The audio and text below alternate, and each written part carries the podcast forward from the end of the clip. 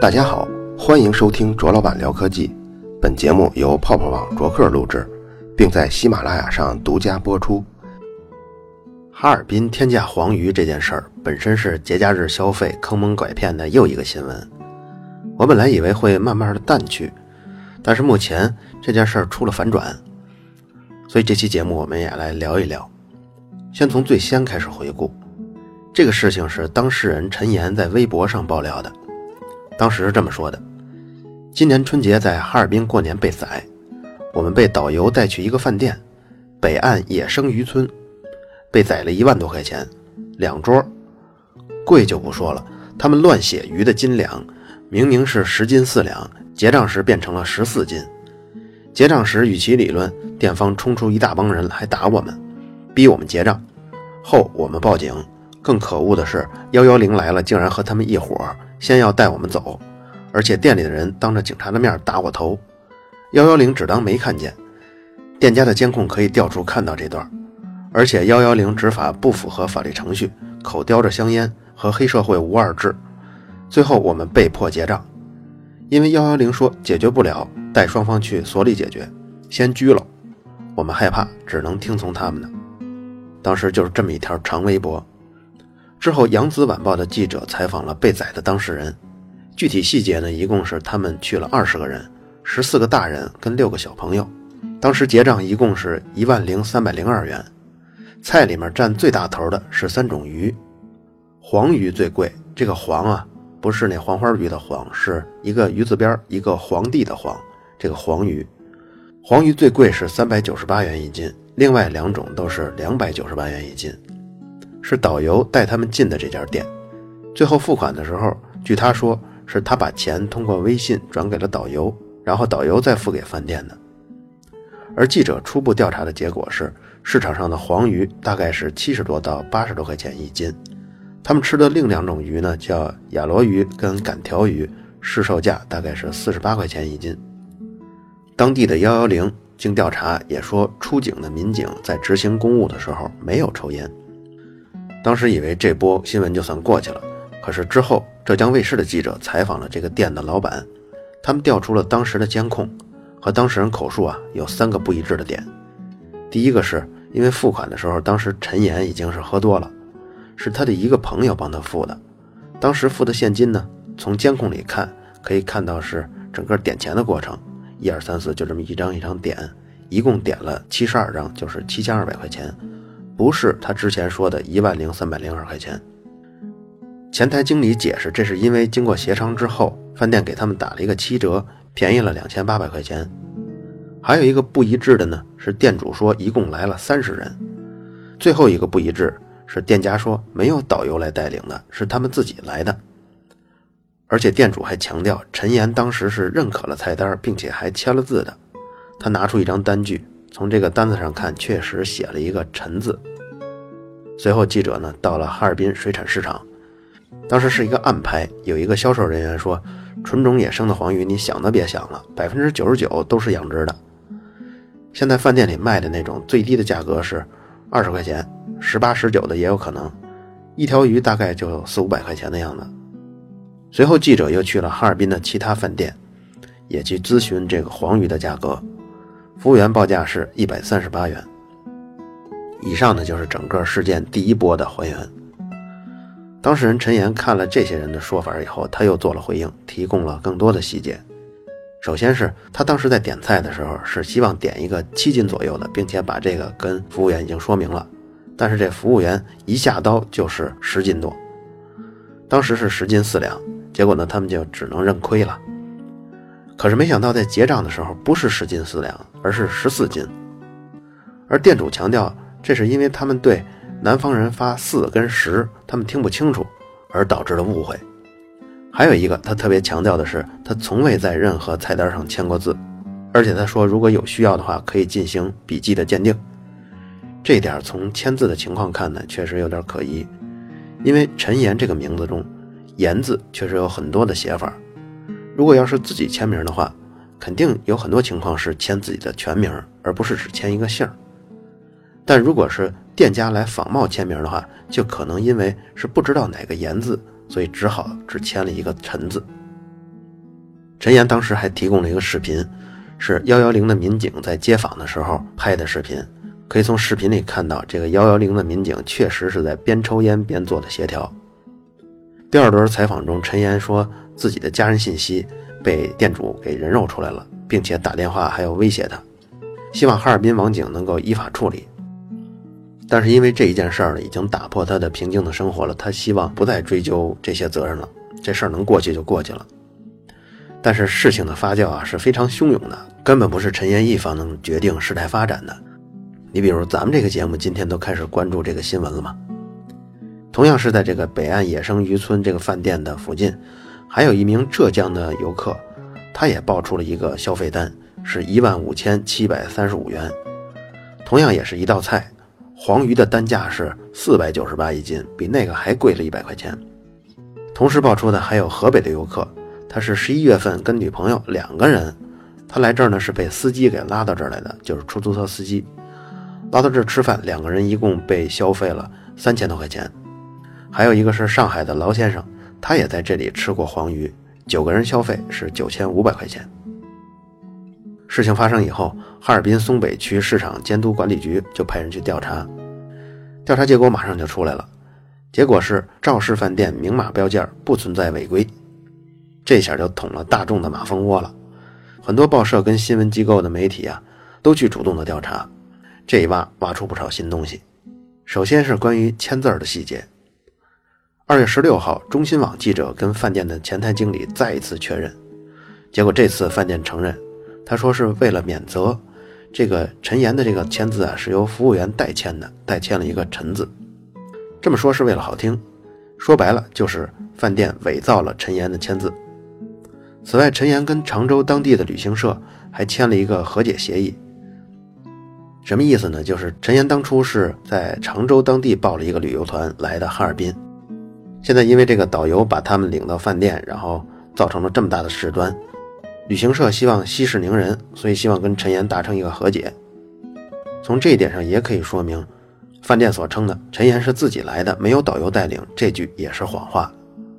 这一次事态上的小反转引起了更多人的关注，其中跟随而来的就有央视新闻频道，他们这次说服了陈岩接受了视频采访。在视频里，陈岩强调了这个签字是伪造的，希望饭店把这个整个视频公布出来，不要断章取义。因为当前饭店公布的视频是从陈岩动手开始播放的，陈岩所说实际上是饭店先动手打人的。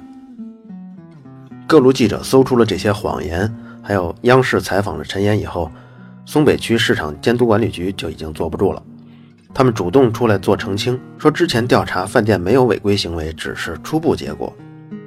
在监督管理局还没有做出下一步的调查之前。各路记者又开挖出一些信息。首先是饭店在工商局登记的名称跟实际挂牌的名称不符，增加了“野生”两个字。第二点是这个饭店的餐饮服务许可证已经过期了。新京报的记者还挖出什么呢？就是一个曾经当过导游的哈尔滨人，他跟记者说，往北岸渔村野生饭店带客人吃饭的话，导游会有百分之六十左右的提成。就在各路记者深挖消息的时候，二月十七日晚间，这家饭店停止了对外营业。松北区专项调查组通过媒体发布消息，是他们责令饭店停业的，并且依法进行了行政处罚。在这次事件中，有两个比较突出的个人媒体，一个是微信号“重案组三十七号”，一个是开水族馆的“生物男”。重案组三十七号去当地的海鲜市场做了详细的调查，主要是价格。具体是这样的，他们在海鲜厅 A 五十六号的老板处，他们了解到，像那种已经死了是冻的黄鱼，价格是十六块钱一斤；如果是活的，重量在四五十斤的黄鱼是二十二块钱一斤。老板介绍，整个哈尔滨也不可能有野生的黄鱼出售。他说，在新闻中闹得沸沸扬扬的这种所谓的黄鱼，其实是市场上卖的叫鲟黄，这种鲟黄养得越久。长得就越像黄鱼，黄鱼是分好几种的，也就是说，在饭店里卖的并不是黄鱼，而是另一种廉价的品种。真正的黄鱼体型是非常大的，绝大多数是从湖北运过来的，因为南方的气候暖和，鱼长得快，在东北很少有人养这种鱼。而即便是这种从湖北运来的真正的黄鱼，在市场上售价最贵也只有一百块钱一斤。开水族馆的生物男也详细介绍了这种鱼，学名黄鱼的这种生物，之前在黑龙江流域的河流中是比较常见的。那个时候，这种鱼的经济价值是它的雌鱼的卵，这种卵可是顶级的鱼子酱的材料。但是鱼子酱以现有的技术啊，它只能是杀活鱼来取卵。世界顶级的鱼子酱加工之后，它的价格大概是一克六十块钱。当然，这是已经贵得很离谱了。一般正品比较好的也要十多块钱一克。黄鱼要长到成年才会有卵，这需要花六七年的时间。而一条成年的黄鱼像七百斤左右，大约会有二十五公斤的鱼子。从前买这种鱼的人都是为了取这个鱼的鱼卵卖给俄罗斯人，价格也有一些报道。比如二零一四年十二月，就有抚远的一个渔民，他捕到了一条八百斤重的黄鱼，当时整条鱼卖了九点五万元，合人民币呢大概就是一百二十块钱一斤。但是因为这个鱼子鱼卵，它会占据绝大部分的价格，所以这样的鱼把卵取走以后。在市场上，大概售价鱼肉只有五十块钱到八十块钱。即便只有五十到八十块钱，渔民也一样有赚头。而且，全世界顶级的鱼子酱，百分之九十都是由中国生产代工的，用的呢就是这种学名是黄的这种鱼。而整个新闻和今天咱们陈述的故事中所说的饭店的黄鱼，其实根本不是黄，而是一种杂交的鲟。真正的黄鱼体长都有两三米，体重最轻的也有一百斤，大的会有刚才咱们说的七八百斤。可是酒店视频冰箱里那种所谓的黄鱼，个头呢都是一只手就可以托起来的，而且还是冰冻的。所以准确的来说，那家店卖的是从水产市场批发的二十块钱一斤的冷冻的杂交鲟，二十块钱买来以后，按三百九十八元卖出。到现在为止，事态的发展就是被勒令停业，但是理由呢是营业执照过期，名称不符。关于他们的菜价是不是合理，有没有强买强卖，有没有打人，服务员假冒签名是怎么回事，导游有没有吃回扣，这些问题没有公布就急急忙忙收尾了。松北区市场监督管理局从开始的初步调查到之后的进一步调查，都是被舆论倒逼出来的。其实呢，这个情形和三亚从二零零零年起成为一个著名的旅游热门之后，三亚就出现了很多黑海鲜店，这个情况如出一辙。三亚的情况是那样的，这些鱼啊，在这些渔村都明码标价，但是价格都贵出正常的市场价格六倍以上。一般人被导游拉来以后呢，也不得不吃。游客当然是比较谨慎了，一看这么贵的价格，那就少来一点吧，比如说十个人一桌。那就少来点鱼，来个五斤。这些黑店的伙计早就知道这招，所以伙计一捞就给你捞出一条二十多斤的，一般趁你没反应过来就给杀了。这时候伙计再凶一下，导游再忽悠一下，说这个全三亚都是这个价格，大部分游客也就只能自认倒霉。万一遇到了少数坚持不吃的，比如说他知道这价格太贵，他想去其他地方吃，他就只能自己坐车去其他地方找饭。可是你在三亚人生地不熟，你哪知道什么地方不是黑店呢？而且你一般来都是一家老小一起嘛，你年轻人你折腾得起，老人跟孩子挺不住啊。所以最终的结果他也只好吃。还有一些人发现吃完以后价格高的离谱，他们会拒绝买单。这时候马上会走来几个大汉，他们就走到你的面前，也不主动动手，就是堵着你。这样的黑店在三亚大概持续经营了十多年之久，一直到二零一三年政府才开始治理。其实到这个时候已经迟了。为什么说迟了呢？比如现在的三亚是这么一种情况，基本已经没有猖獗的黑店了。如果有呢，这时候你打投诉电话，立刻就有人管，而且还不会偏向店家。可是黑店在三亚已经运营了十多年的时间，所有三亚正常的店。也已经没法经营了，他们只能被迫涨价，最后导致的就是三亚所有服务部门的价格全面飞涨，不论是吃喝穿用，价格都比海南省的其他县市价格高好几倍。所以现在三亚基本没有什么黑店吧，但是任何东西的正常价格也比其他地方贵非常多。刚才咱们说开水族馆的生物男的时候，提到了“鲟”这个词，可能大家记得“中华鲟”这个词儿吧？这是国宝。这个鲟呢，是从恐龙时代就已经生活在地球上的鱼了，大概是三点二亿年前。咱们刚才所提到的黄鱼，就是真正分类中的黄鱼，它比中华鲟还小。如果大家曾经去过北京动物园的海洋馆，可以看到有一个厅，它展示的是真正的中华鲟，是靠人工养殖孕育出来的，已经不是野生的了。那些鱼呢，因为食物充足，养护的也精心，所以大的可以长到四米多。在文献记录中，中华鲟的最大体重是五百六十公斤。那个时候，你隔着玻璃看到这些史前的鱼从你面前游过，真是非常震撼。因为你看这些鱼，它的鱼头、它的面孔的样子，都跟现代的鱼是不一样的，非常明显的不一样。所以我也找了一段中华鲟的视频，放在微信公众号“卓老板聊科技”中。感兴趣的听众可以回复关键字“中华鲟”。咱们回到这家黑店啊。它就让我想起从前的有一个观点，就是说现代社会，你发现没有？城市越现代化，这种黑店宰游客的事儿就越少，因为在现代社会中，人与人之间的关系是契约关系，大家虽然从未谋面，但是凭借契约关系还是可以相互信任的。和现代社会对应的，就是传统社会，在传统社会里，信任的基础是熟识。你跟我越熟，我越信任你。要是完全不认识呢，戒备心就非常强。游客大多数都是第一次来这个饭店，来这儿吃饭。如果这个旅游城市不发达，就很可能发生坑人害人的事。可是他们同村人、同乡人是肯定不会互相坑的。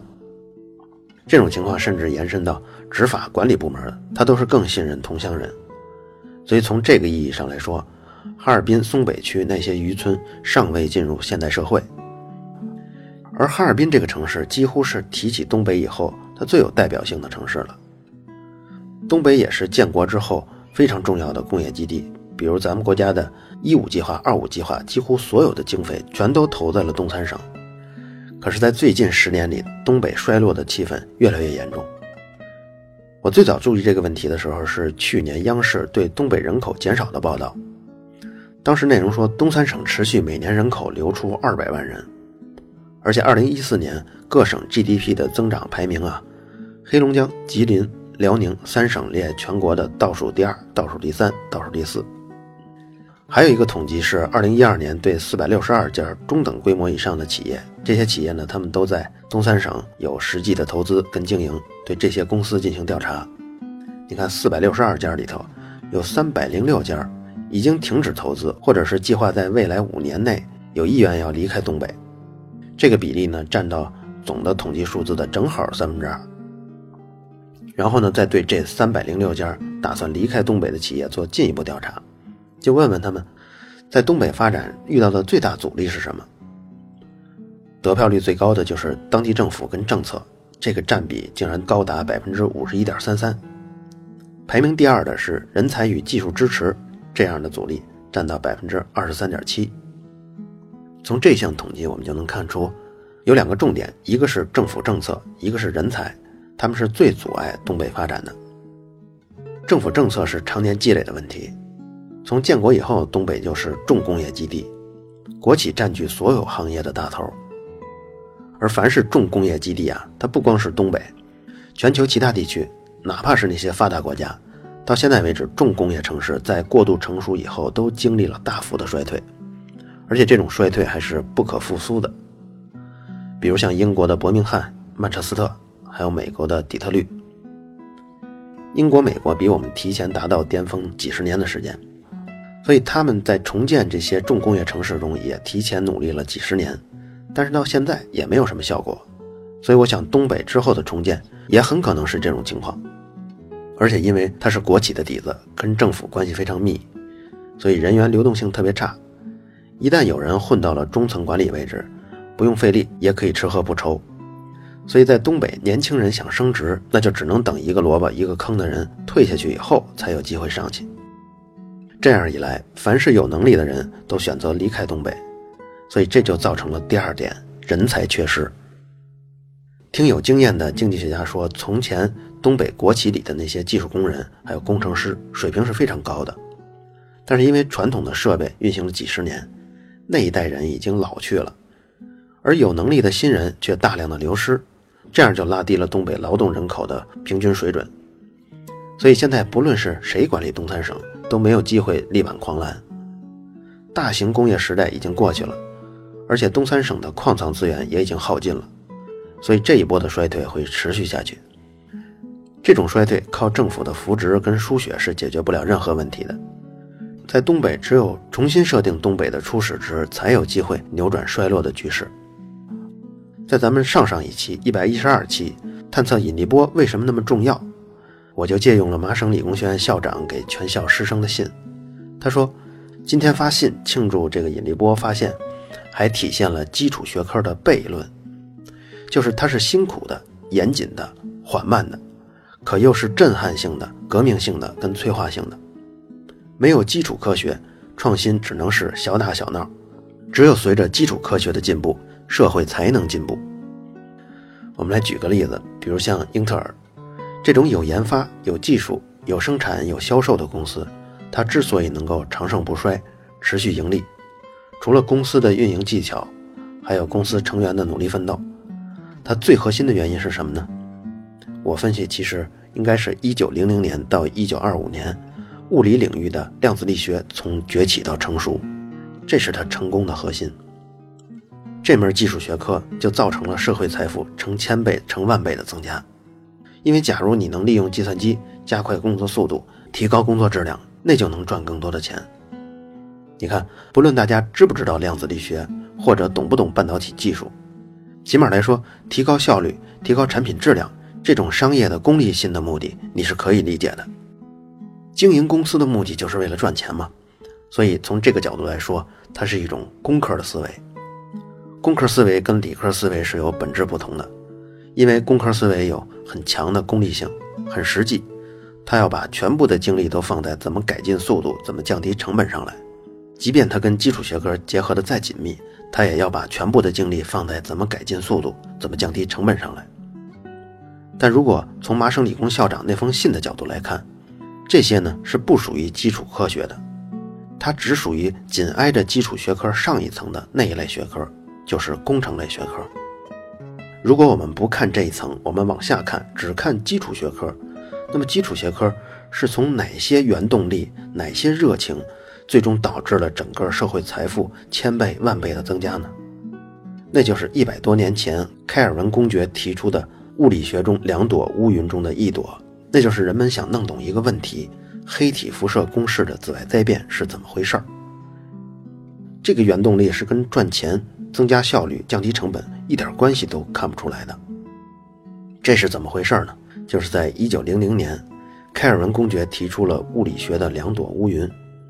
这样说可以说很长很长，大家有空呢可以参考曹天元的《量子物理史话》这本书。简单来说呢，任何有温度的物体都在向外辐射电磁波。如果我们要是能够通过测量它的电磁波，就能知道它的温度，这样不是很美好吗？你就不用拿着温度计去浸泡的那个物体当中去测温度了，是吧？你比如说，缸水的温度那么高，你根本找不到那样的温度计嘛。当然，这还算是放在眼前的一个事儿。你比如说，你测量的不是缸水，是太阳表面的温度，那怎么办呢？你还没接近到太阳呢，你整个人都已经烧化了。所以，通过物体辐射出的电磁波来测量它的温度，是一个非常有用的事儿。那么，为什么叫它黑体辐射呢？因为一般的物体啊太复杂了，干扰太多了。黑体就不那么复杂，所以我们要测量黑体的辐射。黑体的定义是什么呢？就是如果有电磁波射向它以后，它不会再把射向它的任何波再反射出去了。这样，如果黑体有一定的温度，那么这个黑体向外辐射出的电磁波，仅仅反映了它自身的温度的情况，而不存在因为它反射了其他跟温度无关的信号而导致让你的判断有干扰。那么，为什么那朵乌云叫黑体辐射的紫外灾变呢？其实，在开尔文勋爵讲出这个灾变之前啊，物理界对黑体辐射的规律多少摸出了一点公式。当时大家用的是瑞利金斯公式做的拟合。咱们说过多次了，物理学是一门实验科学，就是说对同一种过程的描述啊，你的公式可以有很多很多。这些公式呢，有些可以在数学上很美、很对称，但是这个公式必须要符合实际测量的数值，才有人认可它，否则这个公式再美也没用。物理这门学科呢，即使到了现在，它用的每一个公式啊，也仅仅是因为它们跟实测值吻合的比较好，或者是吻合的比其他公式更好，所以物理学中才使用它们。等到什么时候，我们如果发现有另外一个公式，能在更宽尺度的坐标上更符合实测值，那么从前那个公式就被替代掉了。所以在开尔文公爵讲这个两朵乌云的时候，瑞利金斯公式是在衡量黑体辐射的时候比较准确的，但是它有一个问题，就是在波长比较长的时候跟实测值吻合的还算好，但是波长比较短，一接近紫外光的时候，那个偏离就很大了。波长越短，偏离越大。甚至直到最后的偏离到无穷大，可是那个时候又找不到其他更好的公式，所以在那个年代，凡是辐射出紫外光的物体，物理学家想量它们的温度呢，都挠头。当时人们为什么要研究物体的温度跟它发光的频率之间的关系呢？也不是为了什么增加生产率啊，提高产品质量之类的，主要目的是为了更多的也是更准的去观测宇宙中的星体。而最终做出完美解决方法的人是普朗克，他把瑞利金斯公式和比这个公式再之前的另一个不太准确的公式叫维恩公式。当时维恩公式呢是描述短波还比较准确的，起码比瑞利金斯公式准确的。普朗克把这两个公式，一个描述长波，一个描述短波的公式，用一种比较粗暴的数学方式给拟合在一起了。他把这个公式通过数学技巧。拼到一起之后，竟然发现跟实测值非常的吻合。当然，进行对比的人不止普朗克一个。一九零几年出头，N 多人都兴致勃勃地用实测值跟普朗克公式进行对比，结果发现怎么那么准啊？无论多低的波长，无论多高的波长，都吻合得非常好。但是你要问普朗克本人，这个公式每一项到底是什么意义？为什么吻合这么好？这个公式背后对应的物理规律是什么？普朗克也解释不了。他能解释的就是，如果要让这个公式符合实测值，就必须假设能量只能取一些分立的数值，而不是连续的。普朗克呢，在很久的一段时间，也跟围观的群众是一样的心态，也都是头晕晕的，不知道怎么解释。虽然他是亲手把这个公式写出来的，可这个公式就是整个半导体业。乃至发展到现在，所有的芯片厂商赖以生存的理论基础，这就是它的诞生的动力源头。什么源头？就是弄清物体温度跟物体发光波长之间的关系。只为了弄懂这一个问题。如果我们以普通人的眼光，把这件事儿放在二零一六年的二月十九号来看，如果出现那么一群人，他们想把物体的温度跟放出的光波的波长这个规律弄清楚。那你觉得这些人他能提高生产效率，能降低产品成本，或者说的更直接点，他们能不能拉到投资人的钱呢？我想在当前的中国投资环境中，难上加难。其实放在任何时代、任何国家都一样，没人能想到这东西跟提高生产率、降低成本、拉到投资有关系。但这个就是基础科学。如果从一九零零年到现在这一百多年的时间里，一直没有人研究这个问题，那么到了今天，药学、化学、基因技术、航空、电子、太阳能、核能、计算机、互联网都不会存在。当然，大家也不会有机会听到喜马拉雅了。而对基础学科的推进带来的是一种可能性。就是今后有可能在若干个领域中会形成数千亿美元养活几亿人的重大的进步，比如咱们刚才举的例子，所有这些都源于1900年开尔文勋爵那段演讲，就是物理学中的两朵乌云，其中一朵刚才咱们已经讲过了，就是黑体辐射中的紫外灾变，这朵乌云最后发展成了量子力学，而另一朵乌云呢，另一朵乌云是关于迈克尔逊莫雷实验的。它最终成长为相对论，所以你看，基础科学的进步带来的社会进步、财富的积累是惊人的。在突破的过程中，谁也不知道哪个方向的研究可以导致财富成百万倍的增加。可基础学科的发展又是多么轻易地被逐利的资本所忽视啊！说了这么多，咱们再回到东北的衰落。在我来看，唯一的解决办法就是发展教育，重视教育。我们当然不知道。投入那么多的钱在教育上，最终哪几位小学生会在几十年后成长为今后的杨振宁、李政道？但从中国十亿多人口的规模来讲，如果教育质量和水准猛增以后，出现几位在某些基础科学领域世界级牛人，出现这种事儿是一个大概率事件。基础科学它的贡献那种威力的强大，是发明专利啊，乃至国门都挡不住的。它带来的利益是全人类受益的。如果把眼光放得很近，那么确实，目前像长三角啊、珠三角经济发展比较好，民营企业比较活跃。但本质上来说，他们享受的是上一波基础科学带来的红利。包括像英特尔啊、高通啊、华为啊，他们一样也在享受上一波的红利。他们的研发成果带来的红利更多局限在公司的内部和他们的用户身上。最多也就是在行业内部，比他们的贡献更浅一层的是类似小米这样的企业，因为他们做的更多的只是财富再分配。小米这样的企业并没有增加整个社会的财富总量，只是让更多的钱集中在他自己的手中。像小米，他们把最多最重的精力都放在如何做出新的商业模式、如何营销这个方面了。当然，对一个公司来说，商业模式很重要，但是。每个行业总会遇到低谷的，遇到低谷的时候，任何商业模式都是赔钱的，任何营销技巧都是苍白的。